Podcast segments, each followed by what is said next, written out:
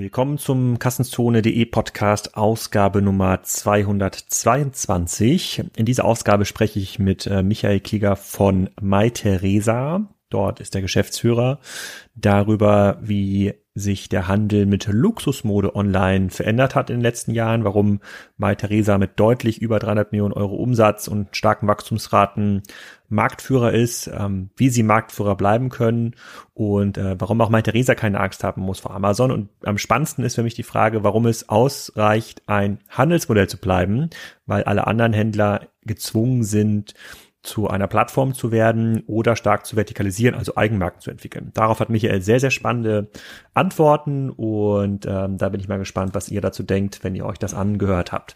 Diese Ausgabe wird wieder präsentiert vom Digital Commerce Day. Der eine oder andere, der heute schon die Folge mit Asi gehört hat, kann sich dran erinnern. Das ist eine Veranstaltung in Hamburg, bei der ich auch sehr prominent vertreten bin. Äh, die habe ich vor über fünf Jahren ins Leben gerufen und ähm, dort gibt es sehr, sehr viele Praxisbeiträge äh, und Diskussionen, unter anderem mit Tarek Müller, mit Boris Thoma von Latoflex, mit Hugh Lenchman von Coca-Cola, viele anderen. Ganz spannend ist auch für viele sicherlich die Abschlussparty am ersten Tag, am ähm, 10. April.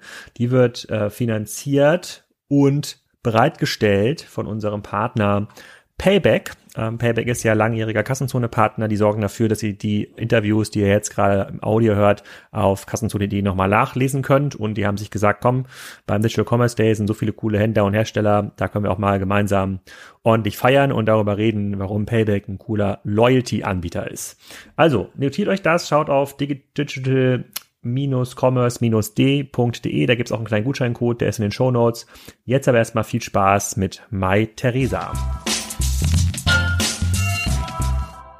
Hallo Michael, willkommen zum Kassenzone.de Podcast. Heute wieder äh, virtuell in Berlin und äh, München äh, zum Thema Mai Theresa. Sag doch mal den vielen Hörern, wer du bist und was du genau bei Mai Theresa machst. Ja, erstmal freut mich natürlich hier dabei zu sein, Alexander. Was mache ich bei Mai Theresa? Ich bin äh, CEO bei Mai Theresa und äh, seit März 2015 bei der Firma. Vom Hintergrund her bin so seit fast über 20 Jahren leider äh, im Handel unterwegs, viele Jahre als Berater, ähm, dann aber auch stationär in der Metro, dann auch digital bei eBay und ähm, von daher sehr viel Handelserfahrung, sehr viel Digitalerfahrung und als CEO bei MyTheresa im Wesentlichen damit befasst, wie wir die bisher zum Glück hervorragende Wachstumsgeschichte fortsetzen können. Ich glaube, viele Hörer waren noch gar nicht Kunden bei MyTheresa. Ihr bedient ja ein sehr exquisites Klientel. Ähm, und ihr habt eine sehr weit zurückreichende Geschichte äh, von einer Modeboutique äh, in München hin zum globalen ähm, Fashion Player. Kannst du das vielleicht mal so ein bisschen zusammenfassen, damit wir da die richtige ähm, Vorstellung haben, über welches Modell wir hier konkret reden? Ja, klar, sehr gerne. Also in der Tat kann ich mir vorstellen, dass äh, viele Hörer uns nicht kennen. Das hängt sowohl mit ähm, unserem Kerngeschäft Luxusmode zusammen, als auch natürlich damit, dass äh, Luxusmode im Digitalbereich noch relativ jung ist.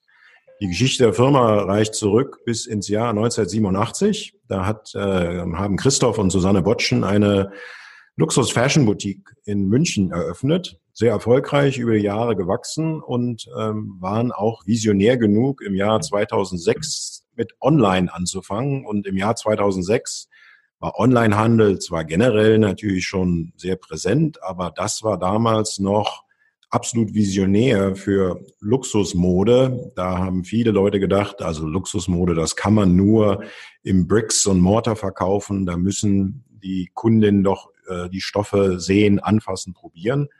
Und die äh, Susanne und Christoph haben das sehr erfolgreich gemacht, haben die Firma konsequent über die Jahre wachsen lassen. Ähm, am Anfang war das absolut der Nebenschauplatz. Äh, es war ein echter Startup. Die ersten drei Pakete wurden noch hinten im, im Büro des Stores in München gepackt und dann zur Post gebracht. Ähm, dann kam ein eigenes Lager dazu. Ähm, das Lager wurde dann vergrößert. Und äh, Chris und Susanne haben die Firma 2014 verkauft an die Neiman Marcus Gruppe. Ähm, wir sind jetzt also Teil des größten Luxushändlers der Welt. Äh, Neiman Marcus hat über 40 äh, Warenhäuser in den Vereinigten Staaten und betreiben auch schon seit 2000 Luxus-Onlinehandel, ähm, der dort äh, eine Größe von fast eine Milliarde US-Dollar erreicht hat. Also wir sind Teil einer großen Luxus-Online-Familie und wir beschäftigen uns heutzutage immer noch nur mit Damenmode. Das macht dann wahrscheinlich auch nochmal den Hörerkreis, der uns kennt, kleiner. Und unsere Wachstumsgeschichte ist eine sehr starke Wachstumsgeschichte international, weil es ist, wie du gesagt hast, eine kleine Gruppe, die sich dafür interessiert. Und deswegen haben wir bereits 2012 mit Französisch und Italienisch als Website-Sprache begonnen, haben 2015 Arabisch dazu genommen, 2016 Mandarin, 2017 Koreanisch, 2018 Spanisch. Das heißt, wir sind wirklich global aktiv. Wir schippen heute in über 140 Länder. Es ist eine kleine Gruppe, die sich für Luxusmode interessiert, aber es ist ein globales Produkt. Wer sich für Gucci Handtaschen interessiert, das ist dieselbe Handtasche, die populär ist, egal ob wir über Beverly Hills oder Seoul reden. Wer sich für Balenciaga Triple S Sneakers interessiert, die sind überall populär. Es ist ein, eines der wenigen wirklich Konsumergüter, die global sind. Da gibt's keine technischen Unterschiede, da gibt's kaum äh, Geschmacksunterschiede und das ist sozusagen unsere Erfolgsgeschichte bis heute. Über welche Warenkörper reden wir da? Wie, also wie wird Luxus eigentlich definiert? Wir haben ja mit, äh, wir haben ja auch da mit äh, einem Händler aus Österreich schon mal gesprochen und da ist ja mal ganz, ganz schwierig überhaupt zu fassen, was ist denn eigentlich Luxus? Also wenn jemand 2006 in das äh, Haus in München gegangen ist, in die äh, Boutique, kann man da so einen klassischen Warenkorb beschreiben und sagen, da geht man mindestens raus mit 500 Euro für, einen, für eine Prada-Tasche oder noch deutlich mehr? Also wenn es eine Prada-Tasche sein soll, deutlich mehr. Ähm, Luxus ist in der Tat schwer zu definieren, weil äh, da ist eine Preiskomponente dabei, aber man kann auch von Luxusmarken wie Prada oder Burberry natürlich äh, Brieftaschen oder Schlüsselanhänger äh, kaufen. Es ist ein eng definiertes Feld von Luxusdesignernhäusern und, und, und, und es gibt halt wirklich nur wenige, weil man kann auch Luxus nicht einfach über Nacht er, erzeugen, weil Luxus verkauft sich natürlich sehr stark über emotionale Attribute. Ähm, es ist nicht nur der Preis. Das Segment von Premium zu Luxus ist also über Preis definiert und Handtaschen ab 1500 Euro, Schuhe über 400 Euro, äh, Kleider über 700, 800 Euro mit nach oben natürlich keinen Grenzen. Luxus Ready-to-Wear ist das, was von den Häusern direkt als Kollektionen angeboten wird. Darüber gibt es auch Couture. Das ist äh, Mode, die nur, da ist, wird immer nur je ein Produkt erstellt. Und von den Warenkörben, wir sind natürlich dort am absolut obersten Ende. Wir sind da deutlich über 600 mit unseren Warenkörben, 600 mhm. Euro im Online. Und auch wenn du jetzt sagst, du hast jetzt, bist jetzt ein bisschen später eingestiegen, wenn ich mich jetzt äh, so ein bisschen zurückerinnern müsste und Luxusmarken sind ja heute noch, hm, na, sagen wir mal, nicht 100% digital oder online-affin. Wie war das denn dann 2006, 2007, 2008, 2009? Also wie hat denn Mai Theresa geschafft, überhaupt ähm, das Recht zu bekommen, diese Ware auch online zu verkaufen oder war das überhaupt nicht auf dem Schirm äh, der großen Marken? Also da muss man ganz ehrlich sagen, in 2006 waren das, war das gar nicht auf den Schirm der großen Marken. Und ähm, ich glaube, Christoph und Susanne haben das Recht bekommen, in Anführungsstrichen, das Wichtigste, was im Luxushandel äh, geleistet werden muss, ist mit den Marken, mit den Produkten extrem respektvoll, sorgfältig umzugehen. Und wenn man diesen, diesen, dieses Vertrauen der Marken hat, dann ist vieles möglich. Man muss einfach wissen, da gibt's Häuser, die über 50, zum Teil über 100 Jahre eine Marke aufgebaut haben. Ähm, wenn sie dann feststellen, dass Produkte in Anführungsstrichen verramscht werden, dann ist natürlich der Kern von solchen äh, Häusern in Gefahr. Und Christa und Susanne haben mit 87, sie waren die ersten, die Prada in Deutschland hatten. Sie waren die ersten, die Deutsche Gabbana in Deutschland hatten. Das heißt, die hatten langjährigste Beziehung zu den Familien, zu den Designern. Und deswegen war es ihnen möglich, 2006 ähm, dort einfach mal anzufangen, auch wenn manche der Designer gar nicht wussten, um was es wirklich geht. Und das ist auch weiterhin unsere Erfolgsgeschichte. Wir bemühen uns extrem darum, jede der Marken, jedes der Produkte in seiner Besonderheit und in seiner Schönheit unseren Kunden zu vermitteln. Ähm, es geht nicht darum, Rabattschlachten zu führen. Ähm, damit macht man den Wert dieser Industrie nur kaputt. Und weil wir dieses hohe Vertrauen genießen, sind wir halt auch in der Lage, heute viele exklusive Kollektionen von bedeutenden Marken zu bekommen, viele Kollektionen vor anderen Wettbewerbern zu bekommen. Das hat wirklich damit was zu tun, dass wir das, was Christoph und Susanne angefangen haben, erfolgreich fortgesetzt haben, nämlich sehr vertrauensvoll mit unseren Partnern äh, zu arbeiten. Und ähm, wenn wir jetzt ältere Händler anschauen, und ich würde jetzt mal Theresa schon mal als älteren Händler online, als älteren Online-Händler bezeichnen, dann hat sich über die Jahre eigentlich immer so ein bisschen die Erkenntnis eingestellt, boah, das, äh, das, das normale Markenhandelsgeschäft, also der Einkauf von Ware bei Dritten und der Weiterverkauf, der ähm, der unterliegt einem gewissen Preiswettbewerb. Jetzt sagst du, den gibt es vielleicht im Luxusbereich nicht. Und dieser Preiswettbewerb hat bei den anderen Händlern dazu geführt, dass man zunehmend darauf äh, umgeschwenkt hat, ähm, sehr exklusive Marken bzw. Eigenmarken aufzubauen. Geht das eigentlich in diesem Luxusbereich? Gibt es auch eine, ich sag mal, eine Mai Theresa äh, Handtaschenkollektion oder ist das gar nicht möglich, auf dem Niveau so einfach mal eine Eigenmarke aufzubauen? Da gibt es ja momentan auch ein paar spannende Startups, Gründungen, die sagen, hier, du kannst äh, Luxus nutzen, aber nicht als Luxusname. Wir, wir produzieren in den gleichen Fabriken. Das entspricht ja so ein bisschen dieser Herangehensweise. Also verträgt sich das in diesem Geschäft überhaupt? Also aus meiner Sicht ist Eigenmarke und Luxusmarke, da gibt es wenig Chancen, das zusammenzubringen, weil ja, Luxusprodukte, da ist, hat sehr viel damit zu tun, mit welcher Qualität Waren erzeugt werden, welche Materialien da drin sind, aber das ist nur ein Teil, was ein Luxusprodukt zum Luxusprodukt macht. Wenn das ein Schuh ist, der eben von einem der bekanntesten Designern wie äh, Demar Ghazali oder Virgil Abloh designt wurde, dann ist das auch nochmal ein Teil des Luxus. Wenn diese Schuh aus einem Haus wie Balenciaga kommt, was äh, sozusagen in den 50er Jahren eines der bedeutendsten Luxusmodehäuser war, das sind alles zusätzliche Attribute. Es ist ein emotionales Produkt. Man kann Luxus nicht rational argumentieren und sagen, diese Tasche ist jetzt so teuer, weil das Leder so teuer ist, sondern wir, wir sind viel tiefer in den Grundbedürfnissen des Menschen. Es geht darum, seinen Erfolg zu zeigen. Es geht darum, schöner und moderner, erfolgreicher, jünger zu wirken. Deswegen finde ich unser Produkt auch extrem spannend, weil diese Emotionen zu erzeugen und dann auch noch online zu vermitteln, ist aus meiner Sicht deutlich anspruchsvoller, als halt ein gut funktionierendes Autoteil fünf Prozent billiger anzubieten. Es geht bei uns schlicht um Emotionen, die verkaufen.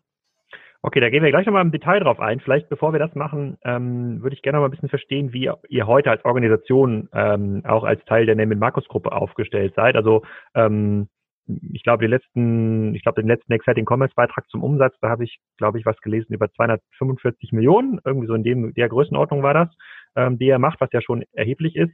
Aber wie viele Mitarbeiter gehören dazu? Habt ihr da auch eine, ähm, habt ihr das ganze Thema stationär ähm, mal wieder aufgegriffen? Ich meine, ihr habt ja diese stationäre Heritage, da bietet sich ja nur an, dann zu sagen, komm, wir eröffnen einfach jetzt in jeder großen Stadt einen Mai Theresa ähm, Flagship Store. Wie, wie, sieht das aus? Also wie, wie, seid ihr heute aufgestellt und wo geht da vielleicht auch ein bisschen die Reise hin? Also die letzten veröffentlichten Zahlen waren für Juni letzten Jahres 303 Millionen Euro Umsatz. Also weil unser Geschäftsjahr geht immer von, von, von Juli bis Juni. Ähm, wir sind hier in München ist unser Headquarter. Wir sind eine sehr eigenständige Gesellschaft innerhalb der Neiman Marcus Gruppe. Also alles äh, von Einkauf bis Marketing machen wir selbst. Wenn ich sage, machen wir selbst, äh, arbeiten wir auch kaum mit Agenturen zusammen, sondern wir haben fast alle Aktivitäten in-house. Das kommt auch daher, dass das Geschäft, was wir betreiben, ist ein seltenes Geschäft. Also mit diesen Warenkörben, mit diesen Kunden, ähm, da gibt's wenige Agenturen, die draußen glaubhaft diese Fähigkeiten haben. Das fängt auch damit an, ähm, dass wir ganz andere Kaufzyklen haben, Kauffrequenzen haben, sehr werthaltige Warenkörbe, aber von der Anzahl der Produkte sehr kleine Warenkörbe. Und ich sage immer, von unserer Organisation her, wir müssen eigentlich drei Organisationen zusammenbringen und zusammenarbeiten lassen, um erfolgreich zu sein. Wir sind ein Modeunternehmen. Wir leben davon, dass wir die richtigen Marken, die richtigen Produkte einkaufen. dass wir diese Marken toll fotografieren, toll darstellen. Das heißt sehr klassisch Modekompetenz und Modebegeisterung natürlich. Wir haben ein zweites Element, was wir zusammenbringen, das ist Service. Wir haben Kunden, die sind sehr anspruchsvoll, die wollen ihre Pakete am nächsten Tag, idealerweise sogar am selben Tag haben. Die wollen, wenn per E-Mail sie Fragen haben oder an unserem Callcenter Fragen stellen, sofort Antworten haben, höchst freundliche Mitarbeiter haben. Ähm, die sind es gewohnt, in ihrem Umfeld immer exzellenten Service zu haben. Das müssen wir auch leisten. Das heißt, wir brauchen eine Servicekultur, eine Kultur, die sagt, wir müssen dem Kunden das beste Einkaufserlebnis vermitteln. Und dann haben wir natürlich eine dritte Komponente. Wir sind schließlich E-Commerce. Wir brauchen Technologie. Wir brauchen Technologieexpertise. Wir, wir müssen all das, was in diesem rapid sich wandelnden Markt ähm, an Onlinehandel passiert, immer wieder reflektieren. Und ähm, da ist es wirklich spannend, dass man sagt, okay, Luxusmode, das ist doch was Altes, was althergebrachtes. Wir haben heute einen Mobile Share beim Umsatz, nicht bei den Sessions, sondern wirklich beim Umsatz, der ist über 50 Prozent. Das heißt, unsere Kundin ist eine sehr moderne, innovative Kundin. Und das müssen wir natürlich auch in der Technologie widerspiegeln. Wir sind ein globales Unternehmen. Das heißt, wir haben heute acht Sprachen. Wir, wir müssen äh, die unterschiedlichsten globalen Anforderungen an eine Website sicherstellen. Das heißt, auch diese dritte Komponente ist Technologie. Und dann fragen viele Leute, ja, was ist das Wichtigste? Und dann sage ich ganz klar, das Wichtigste ist, dass die drei Komponenten zusammenkommen. Wenn wir keine Modekompetenz haben, hilft uns die beste, schnellste, ähm, am besten ein, nutzbare Webseite nichts. Und wenn wir die beste Mode haben, aber unsere Webseite zu langsam, zu kompliziert ist, dann verabschiedet sich unsere Kundin auch, weil unsere Kundin hat ähm, vieles Modegeschmack, hat auch ein gutes Einkommen, aber sie hat keine Zeit. Und wenn wir dann auch noch unter Umständen Fehler machen, dass das Paket zwei Tage zu spät kommt, dann haben wir sie auch schon verloren. Wir brauchen diese drei Sachen und so sind wir auch organisiert. Wir haben eben einen Chief Customer Office Officer, wir haben einen Chief Commercial Officer, das heißt Chief Customer ist alles, was den Kunden betrifft, Chief Commercial Officer ist alles, was die Relationships zu den Marken betrifft. Wir haben Chief Operations und einen CTO. Und nur in der Zusammenbindung all dieser Aktivitäten und dann brauchen wir noch einen Chief Growth Officer, weil wir, wie gesagt, global unser Wachstum betreiben. Wir sind, ähm, wir betreiben aktiv über 40 Google-Accounts. Wir sind aber eben nicht nur auf Google aktiv, wir sind auf Yandex, auf Baidu aktiv. Wir betreiben nicht nur Instagram, Facebook, Twitter-Accounts, sondern eben auch WeChat, Weibo und Naver-Accounts. Also dieses kleines Kundensegment, aber globaler Markt ist auch prägend für unsere Organisation. Und deswegen haben wir hier über 15 Chinesen, die für uns hier in München arbeiten, äh, reichhaltig Italiener, Franzosen, auch äh, Koreaner, weil wir wirklich mit unseren Kunden lokal arbeiten müssen. Und wenn du das jetzt mal aufteilen müssten, also wie viele Leute arbeiten dann zum Beispiel im, ich, ich würde jetzt mal sagen, im, im weitesten Sinne Marketing, die dann diese Accounts zum Beispiel betreuen und für die Kundenakquise zuständig sind und wie viele Leute arbeiten für den Technologie-Stack? Also der größte Teil unserer, unserer Mitarbeiter, also wir haben jetzt ungefähr 600 Mitarbeiter, der größte Teil ist natürlich Operations, das heißt im Warehouse und im Customer Care. Auch das alles in-house. Also wir arbeiten dort auch nur mit eigenem Personal, weil wir die hohe Qualität sicherstellen wollen. Da bis zu schnell auf ein Drittel der gesamten Mannschaft. Und dann haben wir sozusagen auf dieser Marketingseite, ähm, ich sag mal, auf dieser klassischen Marketingseite mehr modeorientiert. Da reden wir über 30 und über eher das Online-Marketing, da reden wir äh, schnell über 40 Personen, die daran arbeiten. Hm. Und ähm, wir haben ja in der Kassenzone eigentlich immer drei Fragen an, an Händler. Äh, und ähm, die, sind, mhm. die gehen, kommen aber aus dem aus der klassischen Performance-Marketing-Denke. Ähm, was kostet so ein Kunde? Also über welche Kanäle kommen die eigentlich? Ähm, wie viel Umsatz macht so ein Kunde und kommt er oft genug wieder? Und so konnte man halt damals, also in der Zeit, als Online-Marketing noch so das prägende Tool war, konnte man mal ausrechnen, okay, wenn der nicht so viel kostet über Google ähm, SEA, äh, hohen Warenkorb hat, mit dem er Marge macht und oft genug wiederkommt, dann ist es ein tolles Geschäftsmodell. Wenn man das jetzt mal einzeln zerlegt in euren, in euren Case ähm, äh, und sich überlegt, wo kommen die Kunden her, dann kann ich mir vorstellen, sind sie vor zehn Jahren noch sehr stark äh, zu euch gekommen, weil ihr wahrscheinlich die einer der ganz wenigen Anbieter wart, die überhaupt ein relevantes Sortiment für diese Luxusmarken abgebildet haben. Heute gibt es natürlich ein paar mehr Anbieter, die versuchen, in diesem Segment ähm, Fuß zu fassen.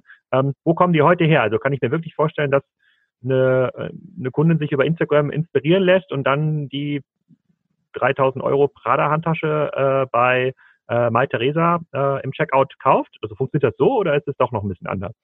Also äh, die, die, die Logik, die du aufgeführt hast, die ist absolut relevant und, und ich finde, das ist auch die richtige. Leider sehe ich die oftmals nicht umgesetzt. Ich sehe viele Unternehmen, die sozusagen Online-Marketing danach bewerten, ob genügend Umsatz akquiriert wird. Wir bewerten Online-Marketing, ob genügend hochwertige Kunden akquiriert werden.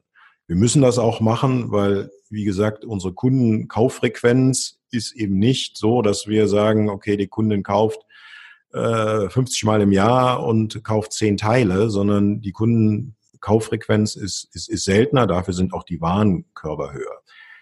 Detailzahlen möchte ich nicht sagen, aber ich kann mitteilen, dass wir eine First-Year Profitability haben. Also auch neu akquirierte Kunden sind nach, nach einem Jahr schon äh, profitabel. Wir brauchen jetzt hier nicht zehn Jahre zu warten. Ähm, und das Thema, ist es jetzt schwieriger oder einfacher? Ich glaube, ganz ehrlich, wir haben natürlich einen großen Vorteil. Heut, heute nach den letzten Marktzahlen, die schwanken natürlich, aber die meisten äh, Marktforschungsinstitute sagen, am Luxusmarkt hat online derzeit noch einen Anteil von neun Prozent. Also erst neun Prozent des weltweiten Luxushandels geht online. Luxus, äh, Luxus, Wenn man, Luxus, also Taschen, Schuhe und Mode. Also okay. wenn man das so eng, eng definiert. Und ähm, jetzt braucht man aus da, meiner Sicht da kein großes Marktforschungsinstitut zu sein, um klar zu sagen, das wird sich noch deutlich steigern. Man sieht ja auch, was in anderen Handelssegmenten passiert ist. Das heißt, dieser Anteil wird sich sicherlich verdreifachen in den nächsten fünf, zehn Jahren. Und deswegen gibt's halt immer mehr Kunden, die auch jetzt vielleicht nicht mehr in Summe einkaufen, aber immer mehr online einkaufen. Das heißt, als wir dann 2006, 2007 die ersten waren, gebe ich dir recht, da gab es wahrscheinlich auch nicht sehr viele andere Shops, wo man online kaufen konnte. Aber da war das auch noch bei weitem nicht so populär oder so gewünscht. Wir haben mit anderen, mit Netter Porter gemeinsam dieses Marktsegment des Online-Luxushandels geprägt. Und vielen Frauen ist das heute ganz normal, die berufstätig sind, die Familie haben, die im Beruf sehr erfolgreich sind, die sagen, ich liebe Mode, mir fehlt aber die Zeit, äh, durch die Warenhäuser und Boutiquen der Innenstädte zu, zu wandern. Und deswegen ist der Share des Gesamtmarktes, der online geht, immer noch stark wachsend. Und deswegen haben sich unsere äh, ganzen KPIs nicht verschlechtert. Wir halten unsere Warenkörbe seit vier Jahren. Wir halten sozusagen, wir haben sogar es geschafft, die Kundenakquisitionskosten zu verringern, weil wir dort einfach viel mehr Technologie inzwischen einsetzen. Das ist halt der Vorteil, muss ich ehrlicherweise zugeben, in einem Marktsegment, was sozusagen noch sehr am Anfang des Onlinehandels steht. Mhm. Wenn, wenn, wenn du überlegen müsstest, ähm, also verstehe ich, also ich habe quasi, ihr könnt quasi mit dem Markt mitwachsen. Also ich glaube auch total, dass da ein großer Teil des Fashion-Markts im nächsten Jahr noch online äh, online geht. Der Kunde, äh, der Kunde ist profitabel nach dem ersten Jahr und er ist wahrscheinlich, weil ihr immer noch ein sehr exklusiver Anbieter seid und hoffentlich ein gutes CM macht, äh, auch sehr treu. Der kommt auch häufiger wieder. Ähm, wenn ich jetzt aber mal überlegen müsste, wo kommt denn die größte Wertschöpfung her? dann würde ich jetzt, wenn ich von außen auf bei Theresa schaue, sagen, na ja, mh, hm, wahrscheinlich kommt sie daraus, dass man weitere sehr exklusive und begehrte Marken ähm, in den Online-Shop hieft und damit einfach die äh, die Auswahl größer macht. Damit werden die Warenkorbe größer, damit macht die Kundenakquisition in Summe mehr Sinn, damit re refinanzieren sich oder rechnen sich auch ähm, diverse Online-Maßnahmen deutlich äh, äh, besser. Ist das so oder ist es dann doch das, was du hast ja gerade gesagt, Service äh, ähm, ist eine ganz, ganz wichtige äh, ähm, ähm, Geschichte. Daher kommt eigentlich die größte, die größte Wertschöpfung. Also woher, wer hat, wer treibt das gerade? Sind die Einkäufer mit den guten Kontakten äh, zu den Marken oder sind es die Online-Marketing-Leute mit den klugen Ideen zu Instagram? Um meinem Team fair zu sein, wir wachsen schneller als der Markt. Also wir wachsen nicht nur wie der Markt. Aber um auf deine Frage einzugehen, unsere Strategie ist ganz klar, wir überzeugen durch Kuratierung. Also nur breiteres Sortiment kippt irgendwann. Keiner will Luxusmode auf dem Katalog einkaufen. Weil dann hast du 200.000 äh, Styles und mach die Arbeit selber, sagt, sage ich dann als Händler. Nein, nein, unser, unser Auftrag an den Einkauf ist, die besten Marken und die besten Artikel. Wir haben deutlich weniger Marken als unsere Wettbewerber, ähm, gehen dann in die Marken aber tiefer rein und unser Versprechen, dass wir natürlich jedes Mal wieder erstmal leisten müssen, ist, wenn du bei MyTheresa ein Produkt auf der Seite findest, dann gibt es einen Grund dafür. Ein guter Einkäufer selektiert, ein schlechter Einkäufer nimmt einfach alles. Deswegen, wenn wir das nicht mehr können, haben wir gar keine Spielberechtigung. Das ist absolut notwendig. Aber wie oft so im Leben, hinreichend ist es auch nicht, weil es ist ein Kundensegment, das sehr schmal ist und du musst diese Kunden auf dich aufmerksam machen. Du musst diese Kunden finden. Und deswegen ist unser Online-Marketing-Geschäft, unser PR-Geschäft, unser Social-Media-Geschäft schon ein sehr anspruchsvolles, weil ich sage immer ganz flapsig, es gibt zehnmal mehr Leute, die Gucci, die sich für Gucci interessieren, als die sich Gucci leisten können. Und ich betreibe nicht Online-Marketing oder Social Media für die Leute, die sich für Gucci interessieren, sondern ich betreibe es, damit ich mit den Kunden oder potenziellen Kunden in Kontakt trete, die sich auch leisten können. Und das erfordert extremes Targeting. Das erfordert sehr gutes Verständnis von, von, von User Journeys und unsere User Journeys haben viel mehr Touchpoints, weil es bis zu 90 Tage dauern kann von einem ersten Touchpoint, bevor wir überhaupt ein Add to Cart sehen. Das sind große Tickets und es hat halt auch sehr viel mit Vertrauen zu tun. Wenn man noch nie was von Mai Theresa gehört hat, in Nordchina äh, wohnt, ähm, dann ist es ja nicht so, dass man sagt, okay, das ist irgendein Händler, dem gebe ich jetzt meine Alipay oder Kreditkartenzahlen und hoffe dann, dass A, das Produkt kommt, B, das Produkt die Qualität hat oder sogar die Echtheit hat. Also da ist viel, viel mehr zu tun, um so einen Kunden zu akquirieren. Dann ist er aber hoch profitabel und hoch loyal. Mhm. Und ähm, wenn du dir überlegen müsstest, äh, ähm, also ich, ich verstehe das, ich verstehe das, äh, auch die Argumentation, dass ihr äh, kuratieren müsstest. Wenn ich mir jetzt überlege, dass jetzt die äh, Netaporta und Farfetch, die ich jetzt als naive Außenstehender jetzt mal als Wettbewerber sehen müsste, die ja mit einer großen Wucht äh, mit dem Sortiment in den Markt reinkommen. Die sagen ja möglichst, möglichst alles funktioniert dann dieser kuratierte Ansatz auch nach vorne noch extrem gut. Also ich kann mir das vorstellen in einem exklusiveren Markt, wo man halt diese Auswahlfunktion auch ähm, bereitstellt. In einem Markt, der ähm, wo es einen Wettbewerber gibt oder Wettbewerb, äh, mehrere Wettbewerber, die maximal viel auf der Plattform halten, ähm, habe ich die Erfahrung gemacht, zumindest in anderen Session-Segmenten, nehmen wir jetzt mal ein Zalando, About You und andere, ähm, dass der Anbieter mit einem longtailigen Ansatz sich am Ende durchsetzen kann, weil er in den durchschnittlichen Kundenakquisitionskosten in den Warenkörben einfach bessere Quoten erzielt. Also das ist bei uns anders. Also so mal sowohl Farfetch als auch Nettaporté sind ja public. Deren Warenkörbe sind kleiner. Die haben kleinere Warenkörbe als wir. Ähm, die haben deutlich mehr Marken. Also das ist ja ein unendliches Angebot, was, was sozusagen ähm, Farfetch anbietet und das ist, äh, da ist Luxus und das gebe ich sofort zu, das ist was Besonderes, was Einzigartiges. Ähm, ich will nicht in eine Lagerhalle gehen, um Luxus zu kaufen. Ich gehe immer in eine Boutique und in einer Luxusboutique stehen auch nicht tausend Taschen auf dem Regal, weil dann ist es ja scheinbar kein Luxus mehr, sondern da stehen genau zehn. Und nur wenn du das transportierst in, in, in dein Online-Geschäft, das ist jedenfalls unsere Grundüberzeugung, kannst du mit diesem exklusiven und hochprofitablen Kunden erfolgreich sein, weil wir brauchen diesen Kunden, weil auch hier, die Zahlen sind ja öffentlich, ähm, ein Farfetch ist ja nicht profitabel. Und die Profitabilität von so großen Aggregatoren oder auch großen Händlern, ähm, die ist bei weitem nicht so wie unsere Profitabilität. Was ja, also das Ganze natürlich auflösen wird und kann, ist, die Fähigkeit, ein großes Sortiment klein erscheinen zu lassen. Da hilft natürlich Technologie. Ähm, physisch siehst du das Lagerhaus, elektronisch musst du es ja nicht wahrnehmen. Und, und da ist aber noch sehr viel zu leisten, weil auch hier, ähm, ich habe ja früher im Lebensmitteleinzelhandel gearbeitet, wenn du 30 Warenkörbe mit bis zu 15 Teile im Jahr hast, da kannst du sehr gut analysieren, was du dieser Kunden anbietest. Wenn eine Kundin zehnmal im Jahr kauft mit maximal einen bis zwei Artikeln und du auch noch ein Sortiment hast, was zu 85 Prozent jede Saison komplett neu ist, da gibt's keine Wiederholung, dann sind wir da noch am Anfang zu verstehen, was kann man einer Kundin anbieten, wenn man gesehen hat, sie hat diese drei Teile in den letzten sechs Monaten gekauft oder meinetwegen auch diese 50 Teile auf der Webseite angesehen.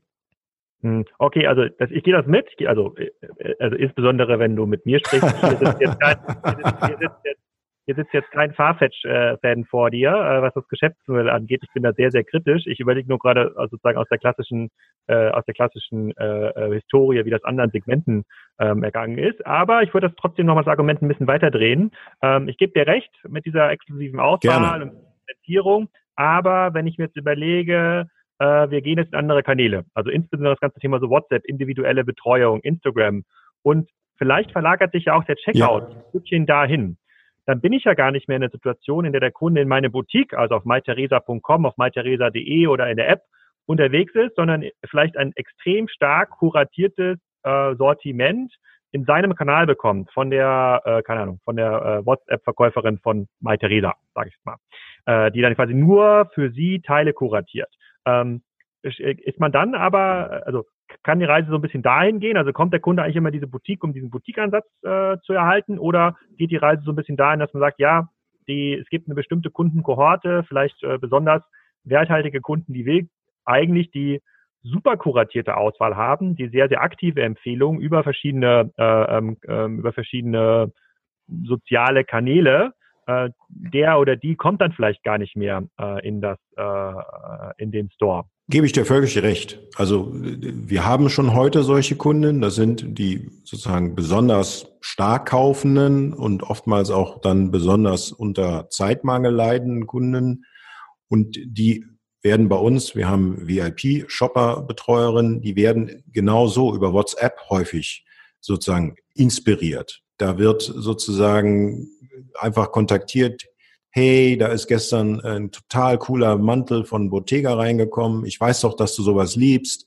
Was hältst du davon? Also dieses extrem kuratierte ähm, ist ein wahnsinnig wichtiges Geschäftsmodell, aber auch das erfordert einen starken Fokus auf die wirklich guten Kunden, weil das kostet auch Zeit und Aufwand. Alle unsere Kunden sind modebegeistert alle unsere Kunden verstehen was von Mode, bis die akzeptieren, dass jemand sozusagen per WhatsApp ein paar Empfehlungen macht, die passen, das dauert. Also eine VIP-Shopperin fängt nicht am ersten Tag bei uns an und äh, wird dann mit allen Kunden sofort Erfolg haben und äh, wird mit allen Kunden sofort per WhatsApp Empfehlungen haben, sondern das dauert seine Zeit. Es ist hochspannend, hochlukrativ und ein großer Teil des Markts geht in diese Richtung.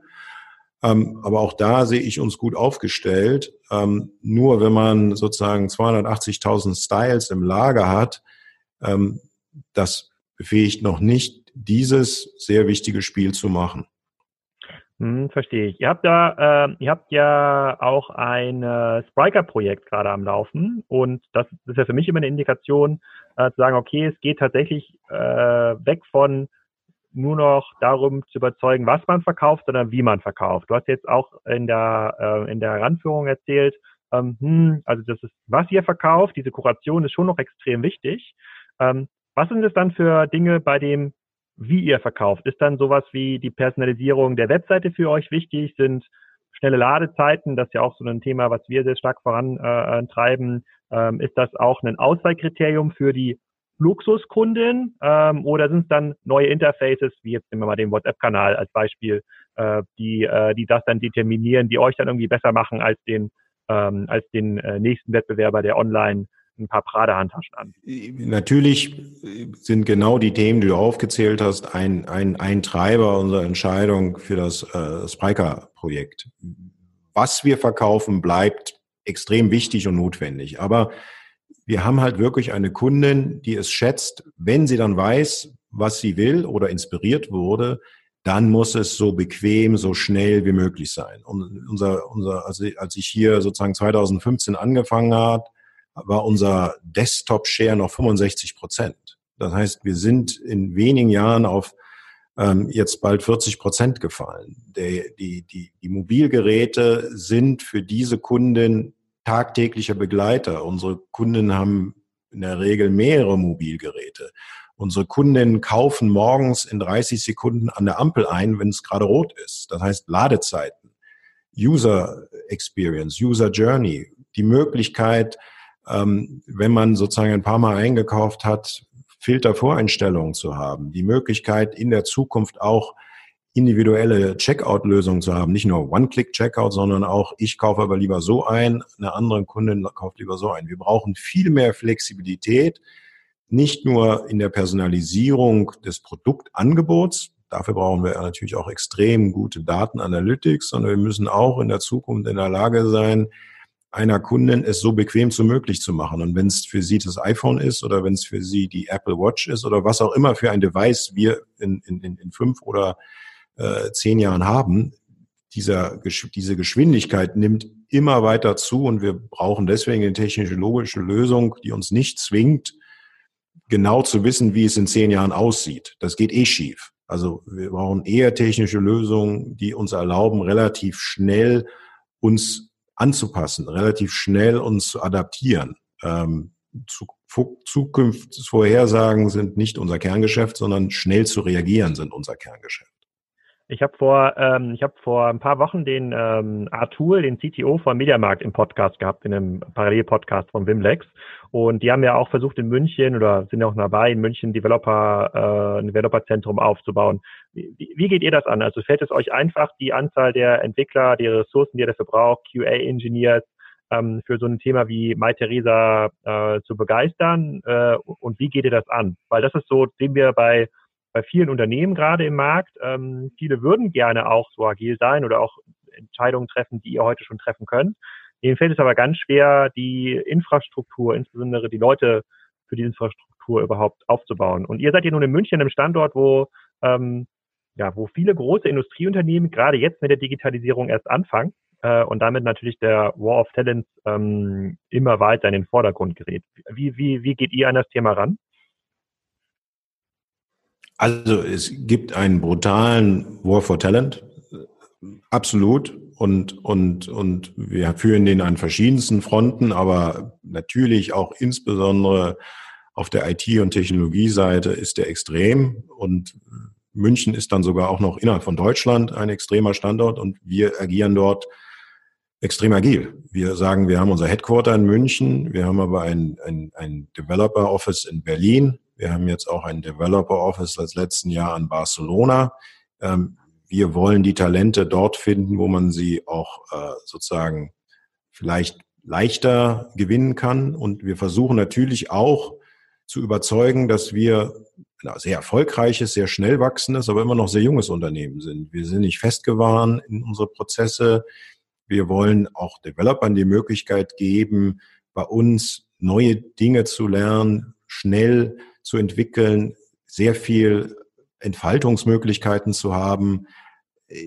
Dass wir ein tolles Unternehmen sind, ist wahrscheinlich die Voraussetzung, dass sie überhaupt uns zuhören. Aber wie die Arbeit aussieht, wie der Arbeitsplatz aussieht, wie die Zusammenarbeit mit anderen Abteilungen aussieht, das wird immer wichtiger ähm, für die Kollegen, nicht nur in der IT, aber insbesondere dort. Und dort versuchen wir nicht nur, wie gearbeitet wird, wird muss man ehrlicherweise sagen, auch die Entscheidung für die Spriker-Technologie ist dadurch getrieben, dass das natürlich deutlich spannender ist, als jetzt in irgendwelchen Technologien zu arbeiten, die es schon seit äh, 15 Jahren auf dem Markt gibt. Ja. Und ähm, äh, okay, also ihr, ihr glaubt, also A, braucht ihr jetzt wahrscheinlich ja nicht 100 Developer in eurem Case, sondern ihr habt jetzt nicht das Mediamarkt-Problem, würde ich mal, äh, würde ich es mal nennen, sondern Nein. ihr schafft es, indem ihr euch sehr fokussiert auf eure Kern Stärken äh, konzentriert und ein entsprechendes Arbeitsumfeld bietet und auch kompetitiv mitgehen könnt, wahrscheinlich in dem ähm, im Gehaltswettbewerb, ähm, habt ihr an den Standorten Berlin, München und Barcelona ausreichend Kraft und Zuversicht, da auch die äh, Leute aufzubauen und zu halten. Die müssen ja auch lange im Unternehmen bleiben, damit sie überhaupt eure Vision verstehen und umsetzen. Wenn du sagst ausreichend, wir sind jederzeit offen für Bewerbungen, also sondern wir suchen immer Leute, weil wenn man mit 30 Prozent im Jahr wächst, ähm, wir sind noch lange nicht am Ende. Ähm, es ist schwer. Es ist schwer und, und, und deswegen kann ich mir auch vorstellen, dass wir vielleicht noch andere Standorte dazu nehmen, dass wir auch noch noch agiler, noch moderner in den Arbeitsmethoden werden. Ähm, auch da, also das, gro das große Vorteil bei uns ist, weil wir so schnell wachsen, hier können fünf Prozent der Leute können bei uns sagen, so haben wir das schon immer gemacht. 95 Prozent der Leute, für die gibt's keinen, so haben wir das schon immer gemacht. Und dieser Vorteil gegenüber großen Unternehmen, die sehr gute Gehälter zahlen können, den versuchen wir brutal auszuspielen. Mhm. Ich habe nochmal, bevor wir jetzt zum, zu den, meinen abschließenden Fragen kommen, äh, was ihr im nächsten Jahr alles vorhabt und äh, wo ihr in drei Jahren steht, habe ich noch mal eine marktstrategische Frage.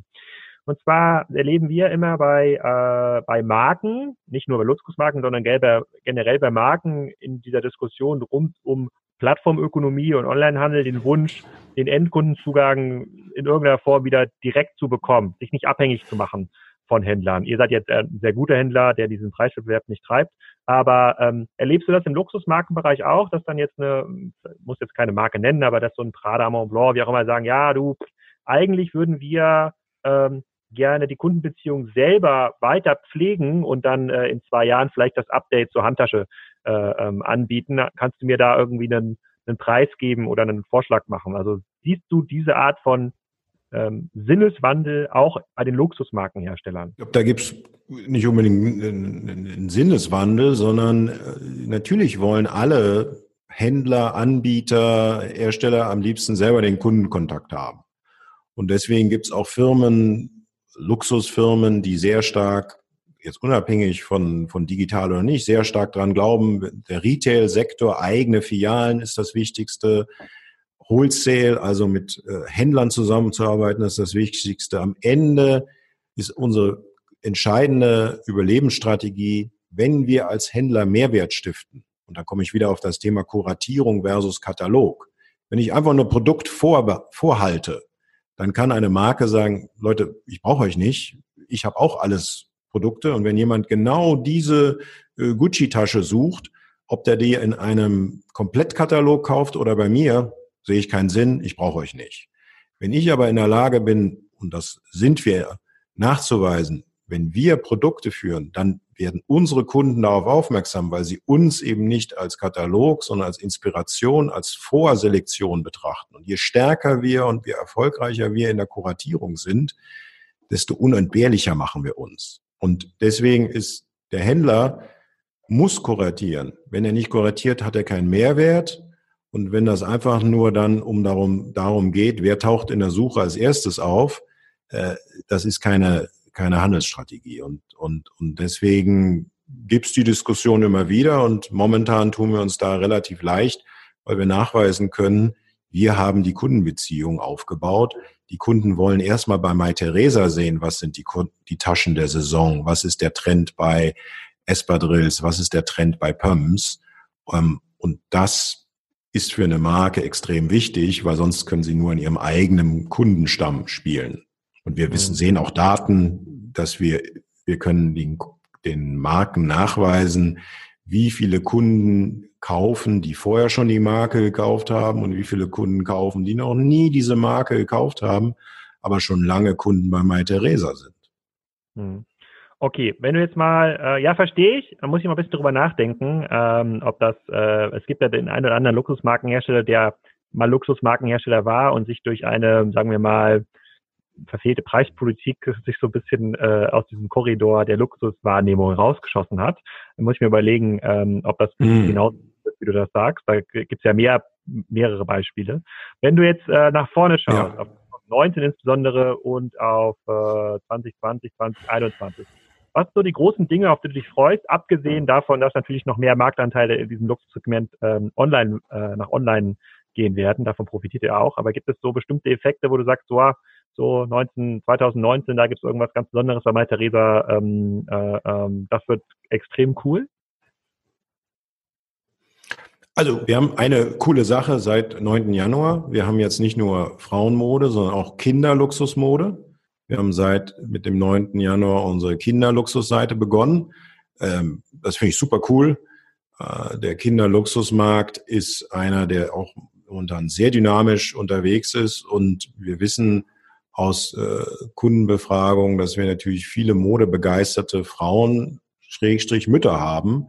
Ähm, dieses Kinderluxusmodesegment ist noch globaler, noch internationaler als unser äh, Frauenmodegeschäft. Äh, wenn wir da reinschauen, jetzt nach vier Wochen, wo die Bestellungen äh, herkommen, dann äh, sind dort Länder wie Kolumbien, wie Saudi-Arabien, wie Thailand äh, viel weiter höher als auf der, auf der Frauenmodeseite und sind so Länder wie Deutschland, Frankreich, Italien viel, viel weniger dominierend als auf der Frauenmodeseite. Und das, da sind wir jetzt gerade am Anfang, äh, erste Saison mit äh, Spring Summer 19, auch sozusagen erst mit Januar begonnen. Also da bin ich sehr gespannt, wie sich das Geschäft weiterentwickelt im Laufe des Jahres.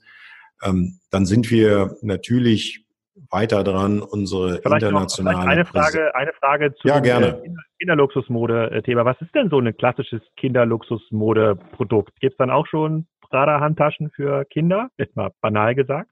Das ist nicht banal. Also wenn ich vorgestern auf die Liste geguckt habe, dann haben wir 14 Gucci-Handtaschen für kleine Mädchen verkauft. Wir haben natürlich extrem viele äh, äh Kleider von Marken wie Stella McCartney, Zimmermann, aber auch zu Chloe, Prada.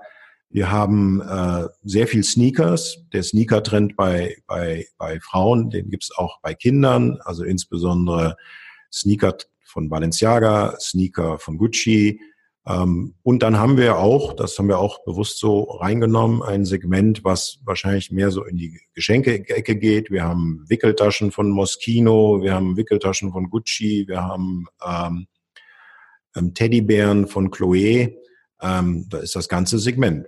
Natürlich sehr hochpreisig und natürlich daher sogar noch mehr in Mittleren Osten, noch mehr in Asien äh, vertreten als vielleicht hier in, in Zentraleuropa da zahlt sich es halt halt aus, dass wir schon in Arabisch, in Chinesisch und in Koreanisch aktiv sind.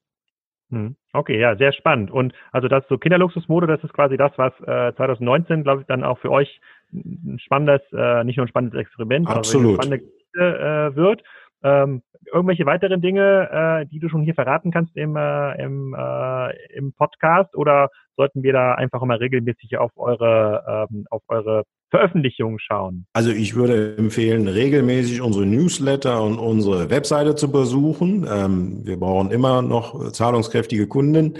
Ähm, was von uns zu erwarten ist, wir haben auch, wir sind auch sehr erfolgreich natürlich unsere Markenpräsenz durch Events, durch Veranstaltungen zu verstärken. Wir werden im zweiten Halbjahr diesen Jahres erstmalig auch in China mit Events aktiv sein. Da würde ich mal ganz genau auf unsere Veröffentlichungen schauen. Und wir werden auch noch im ersten Halbjahr einige tolle Kollaborationen, also exklusive Capsule-Kollektionen wieder haben. Ähm, also wir versuchen natürlich hier unsere globale Fashionista immer wieder zu überraschen. Und da geht auch sehr viel Zeit und Herzblut unserer Mitarbeiter rein. Ja, sehr spannend. Also das gucke ich mir auf jeden Fall an. In der Regel äh, versuche ich immer noch am Ende eines Podcasts immer noch so einen Gutscheincode rauszuleiern aus den Podcast-Gästen. Das ist wahrscheinlich im Luxusmodesegment nicht so äh, nicht so gerne gesehen. Da gibt's ja dann auch bei fünf Prozent schon um hohe Beträge, um absolute Beträge.